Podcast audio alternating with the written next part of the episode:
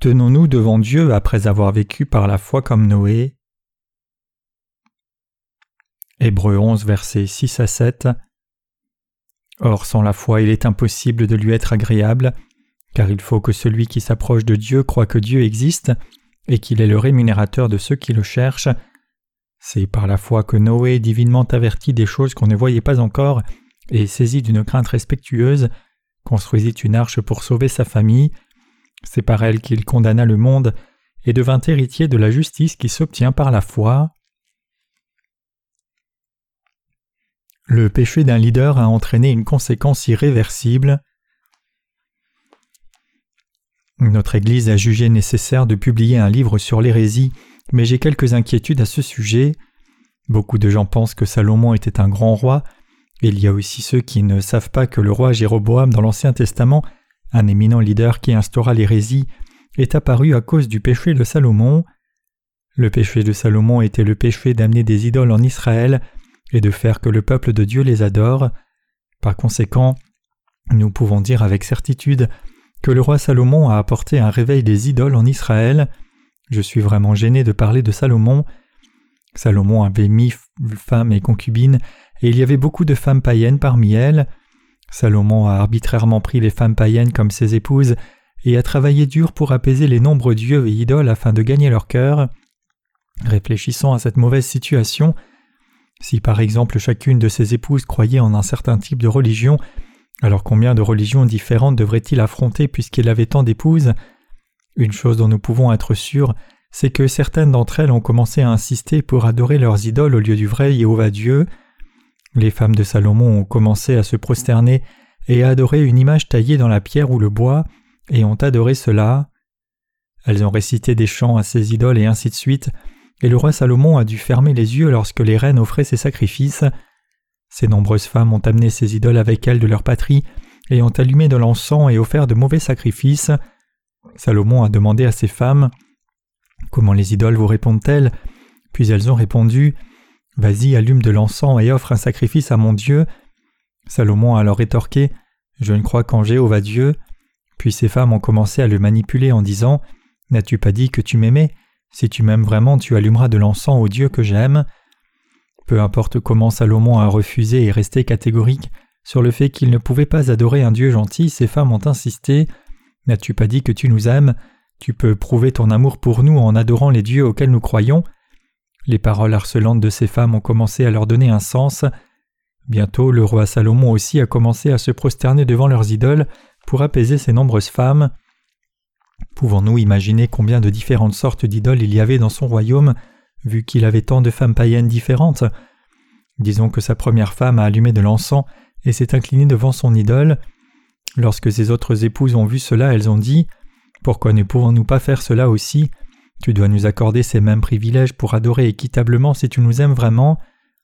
Dans cette situation, comment un roi pouvait-il refuser ces demandes vu qu'elles étaient toutes ses reines bien-aimées? En voyant cette méchanceté de leur roi, comment le peuple réagirait-il? Ils se tourneraient tous lentement et commenceraient également à se prosterner devant les nombreuses idoles. Bientôt tous les fonctionnaires de Salomon ont dû se prosterner et adorer les idoles. Et si les subalternes fidèles de Salomon ont fait de telles choses mauvaises, alors bientôt tout Israël a commencé à se prosterner devant ces idoles. Nous pouvons donc maintenant voir que c'était Salomon qui était coupable d'avoir amené les idoles en Israël. Il était la personne même qui a fait tous les hérétiques d'Israël. À cause des péchés de Salomon, Dieu a dit que Jéroboam deviendrait roi d'Israël. Salomon avait poussé Israël à adorer les idoles à cause de l'acceptation des femmes païennes. Le peuple israélien n'a pas obéi à la direction de Dieu. En fait, c'était Jéhovah Dieu qui a personnellement régné sur Israël, et il ne serait pas faux de dire que les juges ont également régné sur eux pendant cette période. Le peuple israélien a servi Dieu et avait un système de théocratie jusqu'au temps des juges. Josué était également leur chef. Cependant le peuple israélien a commencé à rejeter la théocratie et voulait établir un royaume d'Israël et avoir un roi humain sur lui. Par conséquent, il voulait être dirigé par un être humain défectueux au lieu d'être dirigé par le Dieu parfait. Dieu leur a donc dit Ne faites pas cela. Si un être humain défectueux règne sur vous, il vous conduira certainement à votre mort et il ne sera pas en mesure de résoudre vos problèmes lorsque vous faites face à une situation désastreuse.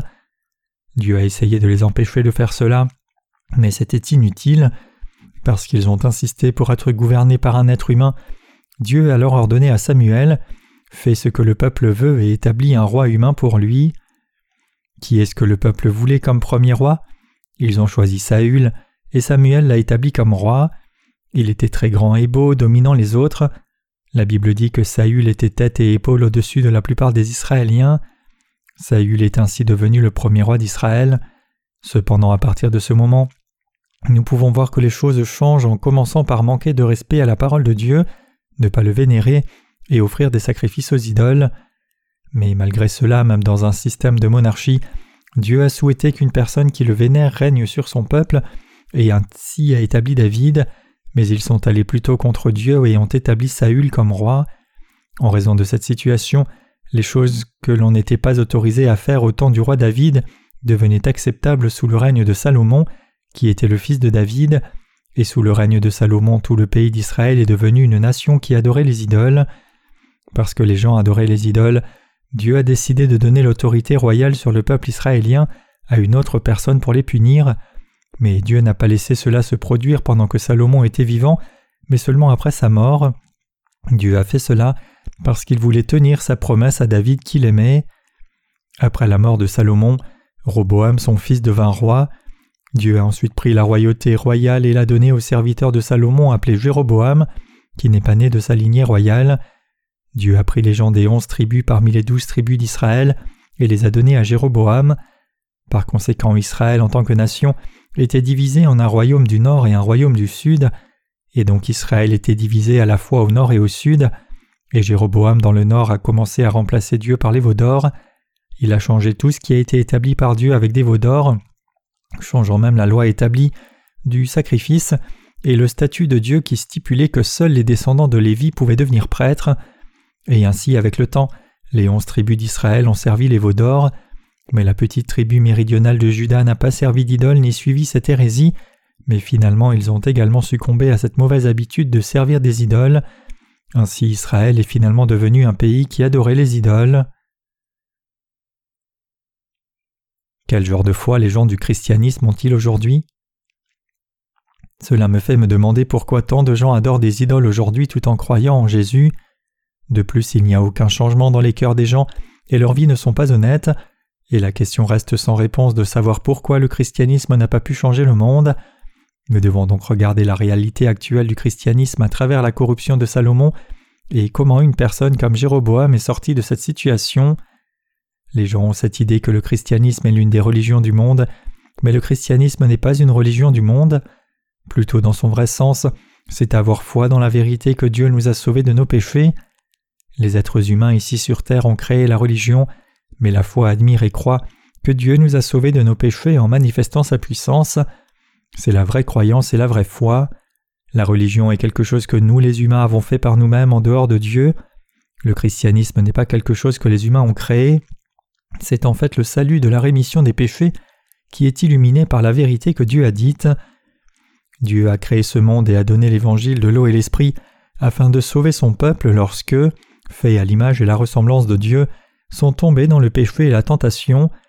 Par conséquent, Dieu nous a créés et nous a acceptés comme son peuple lorsque nous avons rencontré et cru son évangile salvateur de l'eau et de l'esprit.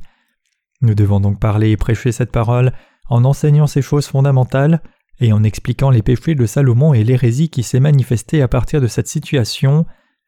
Des personnes hérétiques sont apparues en Israël parce que le roi Jéroboam et le roi Salomon adoraient les idoles.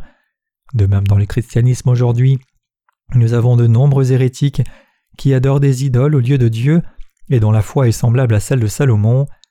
Beaucoup de gens savent que le christianisme a mal dévié, mais ils ne savent pas pourquoi cela a mal dévié et qu'ils sont devenus hérétiques. Les chrétiens doivent tout lire et tout apprendre sur l'évangile de l'eau et de l'esprit afin de pouvoir rencontrer le Dieu de la vérité. Quand ils rencontrent ce véritable évangile qui sauve parfaitement, ils peuvent se sentir confus au début, mais ils doivent persister en rejetant leurs pensées. Sachant cela, nous les justes pouvons également être détournés du bon chemin. Comme nous pouvons le voir dans la vie de foi de Salomon, De nombreux leaders du christianisme conduisent aujourd'hui leurs disciples à la religion des idoles, et en faisant ce mal ils recevront tous une malédiction, et à cause de cette situation, ils luttent pour connaître l'évangile de l'eau et l'esprit et seront finalement détruits. Ils ont besoin de connaître ces choses mauvaises, et ce qui est dit doit être dit. Si tous les croyants chrétiens du monde entier ne connaissent pas ou ne croient pas dans l'évangile de l'eau et de l'esprit, ils ne pourront jamais comparer correctement leur foi incorrecte à la bonne. Les gens doivent savoir que toutes les choses de leur vie spirituelle ont mal tourné. Ils ne pourront pas croire ou comprendre l'évangile de l'eau et l'esprit s'ils ne connaissent pas ces faits. Nous devons prêcher ce véritable évangile à tous les peuples du monde, mais cela devient très difficile. Vous et moi ne pouvons que prier pour ce travail. Nous devons prier Dieu pour qu'il sauve ces gens qui sont tombés dans les religions des idoles. Nous devons prier Dieu pour qu'il nous protège alors que nous continuons l'évangélisation de l'évangile de l'eau et l'esprit afin que nous ne soyons pas entravés en aucune façon. Nous devons assumer la responsabilité des deux types de travaux comme expliqué, comme un gardien fidèle. Un bon gardien a la responsabilité d'informer le peuple de façon claire et concise que des ennemis arrivent, et nous les veilleurs avons cette responsabilité d'accomplir ce travail. Si un gardien montait haut sur une tour de guet et voyait l'ennemi envahisseur avancer, mais n'informait pas le peuple de cette situation désastreuse parce qu'il avait peur du peuple, et qu'en conséquence son peuple ait été envahi et tué, alors qui serait reconnu coupable de ce crime? Le gardien devrait répondre coupable de ce crime. Par conséquent, nous n'avons pas d'autre choix que de faire le travail d'un gardien. Nous devons prêcher l'évangile de l'eau et l'esprit à de nombreux chrétiens, y compris tous ceux qui ne sont pas chrétiens. Nous devons continuer à prêcher l'évangile de l'eau et l'esprit à toutes les personnes vivant dans le monde. Vous devez savoir que le christianisme tel que nous l'avons aujourd'hui adore les veaux d'or comme le peuple israélien. De nombreux sermons prononcés par eux portent sur l'argent et les personnes offrant plus d'argent, et ils disent que n'importe qui peut entrer au ciel s'il croit simplement arbitrairement en Jésus comme son sauveur. Fondamentalement, le contenu de leurs sermons concerne vivre une vie vertueuse, morale et éthique dans ce monde, tout en étant contraint d'offrir beaucoup d'argent. Pour cette raison, beaucoup de ces dirigeants adorent des idoles et des veaux d'or. Dans l'évangile de Jean, le Seigneur a dit qu'un mercenaire s'enfuit lorsque les loups s'approchent des moutons. Pour être franc, la plupart des dirigeants du christianisme ne sont là que pour demander de l'argent en remplaçant Jésus par un veau d'or et en y croyant. Ils n'ont pas le Dieu de la vérité dans leur cœur. Leur but ultime est l'argent et pas Dieu. Par conséquent, le christianisme aujourd'hui ne peut pas répondre positivement à l'évangile de l'eau et l'esprit. La raison pour laquelle les gens qui croient en Jésus aujourd'hui ne peuvent pas accepter l'évangile de l'eau et l'esprit est qu'ils ont peur de perdre leur religion. Malgré ces faits, nous devons continuer à prêcher l'évangile de l'eau et l'esprit dans le monde entier en ces temps. Par conséquent, nous ne pouvons que faire l'œuvre juste de Dieu en prêchant l'évangile et en distribuant nos livres de sermons imprimés. Regardons le ministère de Noé. Hébreu 11, verset 7 dit C'est par la foi que Noé, divinement averti des choses qu'on ne voyait pas encore, et saisi d'une crainte respectueuse, construisit une arche pour sauver sa famille. C'est par elle qu'il condamna le monde et devint héritier de la justice qui s'obtient par la foi. Noé a fait l'œuvre de Dieu par la foi. Après avoir été divinement averti, Noé a préparé une arche pour sauver sa maison, et ce faisant il a condamné le monde. Noé, en construisant l'arche, a jugé et condamné le peuple en disant Pourquoi êtes-vous si têtus et refusez-vous de croire? Vous finirez tous en enfer si vous n'y croyez pas, vous serez tous détruits. Et à cause de sa foi, il est devenu héritier de la justice. La Bible dit que Noé a hérité du royaume des cieux et est devenu une personne qui vit avec Dieu éternellement. Comme Noé, nous travaillons également par la foi. Nous avons travaillé comme Noé après avoir également reçu l'avertissement que ce monde serait bientôt détruit. Nous avons préparé l'arche et fait les travaux d'établissement de l'Église partout dans le monde par la prédication du vrai Évangile. Nous travaillons sans relâche dans nos efforts. Nous devons vraiment faire en sorte que de nombreuses âmes reçoivent le salut en préparant une arche de foi, c'est-à-dire en leur faisant croire dans l'Évangile de l'eau et l'Esprit, car ce monde ne durera pas trop longtemps. Noé peut être décrit comme une personne parfaite et juste de son temps, c'est une personne juste devant la présence de Dieu, même si ses œuvres charnelles sont insuffisantes. Dieu a sauvé la famille de Noé à travers lui pendant cette période.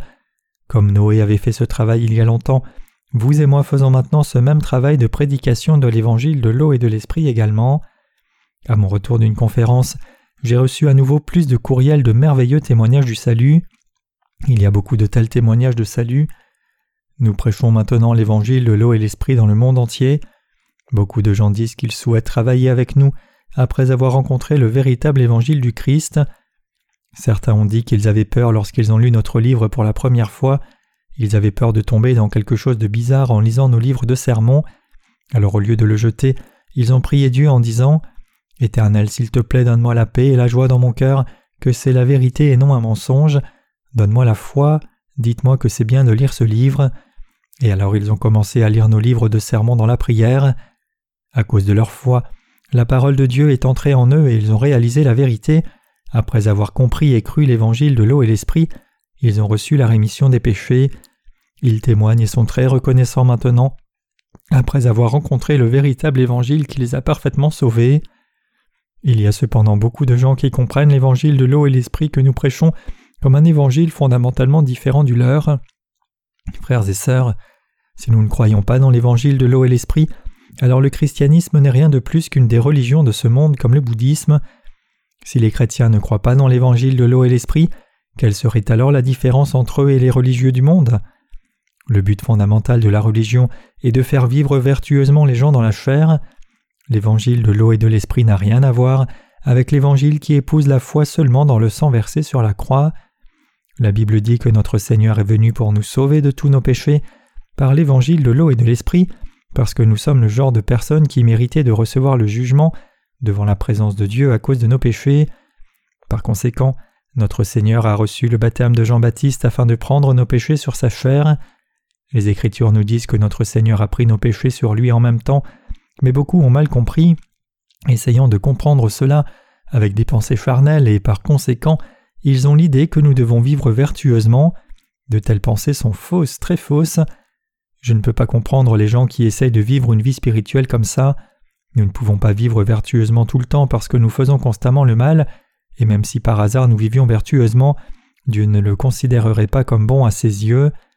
Par conséquent, nous sommes le peuple qui mérite de recevoir le jugement pour nos péchés. Par conséquent, nous devons croire et prêcher l'évangile de l'eau et l'esprit de la façon dont notre Seigneur nous a sauvés de tous nos péchés.